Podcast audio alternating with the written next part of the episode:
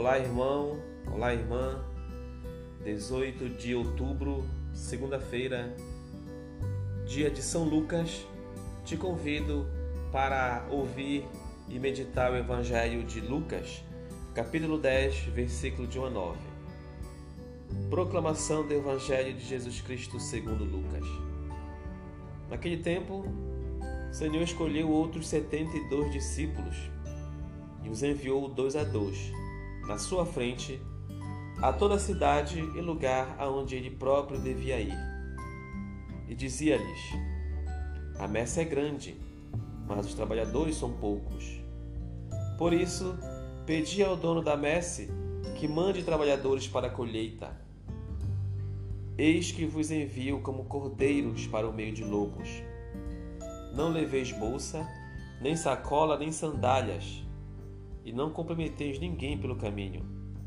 Em qualquer casa em que entrardes, dizei primeiro: A paz esteja nesta casa. Se ali morar um amigo da paz, a vossa paz repousará sobre ele. Senão, ela voltará para vós. Permanecei naquela mesma casa, comei e bebei do que tiverem porque o trabalhador merece o seu salário. Não passeis de casa em casa. Quando entrardes numa cidade e fordes bem recebidos, comei do que vos servirem. Curai doentes que nela houver, e dizei ao povo: o reino de Deus está próximo de vós. Palavra da salvação. Bom, meu irmão e minha irmã, no Evangelho de hoje nós temos novamente a orientação de Jesus Cristo para você que é cristão batizado e que tem no seu peito a missão de carregar a cruz de Cristo e levar a boa notícia, a boa nova adiante. Por mais que você ainda não tenha percebido isso, mas quando você foi batizado, você foi é, orientado, incumbido de levar a palavra de Deus, de ser um missionário. E neste evangelho, Jesus orienta como se deve pregar o evangelho, como se deve se comportar o cristão, o missionário enviado por Jesus Cristo diante das pessoas, das casas e dos lugares. Então preste bastante atenção no que Jesus nos orienta hoje. É preciso sair sim para pregar o Evangelho, para levar a boa nova de Jesus Cristo e a mensagem. Se você, meu irmão, gosta de Jesus Cristo, se você gosta da mensagem da palavra de Deus, se ela lhe faz tão bem, por que não levar também adiante ao próximo? Por que não levar essa palavra para quem está precisando, para quem não conhece, para quem não tem tanta intimidade? Se você já tem um pouco de intimidade com a palavra de Deus, com Jesus Cristo, Leve também adiante. Você é convidado por Jesus a levar adiante a mensagem de Cristo. Ele não quer que você guarde para si. Isso é um grande pecado, um grande erro do cristão receber a palavra de Deus no seu coração e ficar acomodado. Você tem que ser incentivado, você tem que ser instigado a levar isso.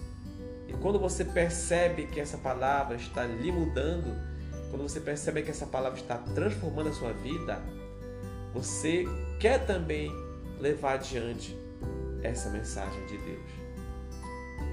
Então, eu espero que você chegue neste momento, se você ainda não faz isso, mas chegue nesse momento de perceber essa agonia, de querer levar adiante. E não se preocupe com o que você vai falar, porque Jesus Cristo já nos orientou que quem vai nos capacitar e nos, e nos auxiliar é o Espírito Santo.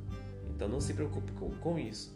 Então, se você tem uma forma de evangelizar, pode ser cantando, falando, discursando, conversando, faça isso, porque esse é um dom que Deus lhe deu e você não pode guardar e enterrar esse dom, porque depois você será cobrado por Deus sobre esse talento que você tem e você está escondendo. Então Jesus nos orienta é, a levar adiante a palavra de Deus. Por que ele fala isso? Porque ele mesmo nos diz que a messe é muito grande, mas poucos são os operários, poucos são os trabalhadores. O que é essa messe? Essa, esse nosso mundo que está carente por palavra de Deus, está carente de Jesus Cristo. E quem são esses operários, os trabalhadores? Somos nós, aquele missionário que aceita o desafio de levar adiante a palavra de Deus e fazer o discurso, a pregação. E dá diz o seguinte, Jesus: Pedi ao dono da messe que mande trabalhadores para a colheita. Então peça você também para Deus que mande mais trabalhadores, mais missionários, mais evangelizadores para levar adiante e pregar a palavra.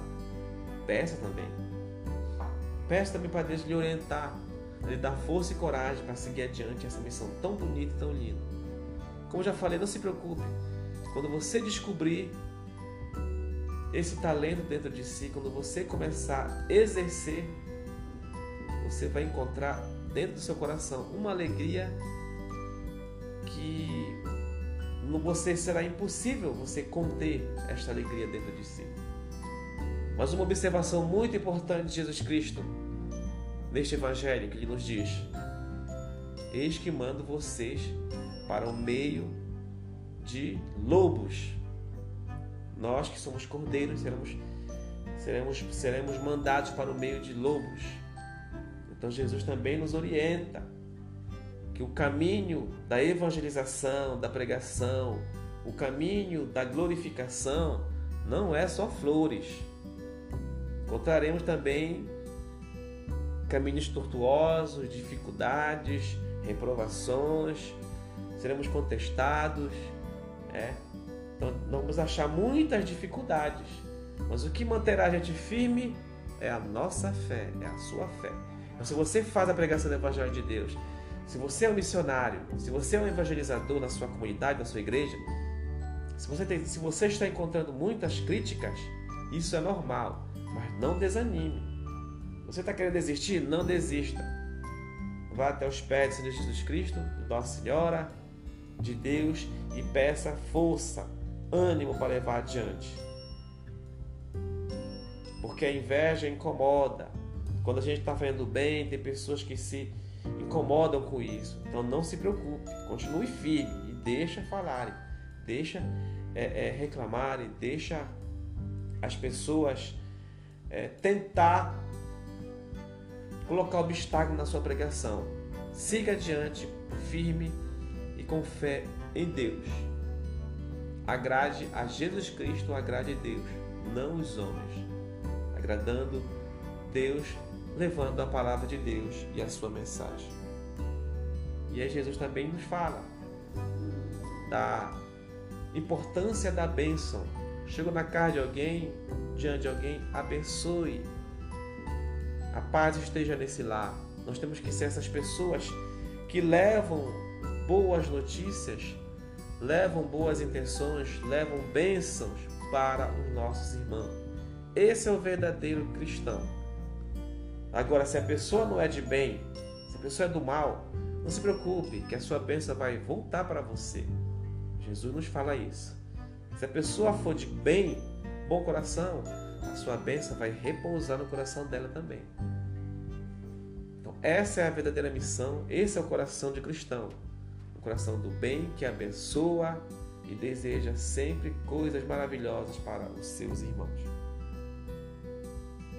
Louvado seja nosso Jesus Cristo.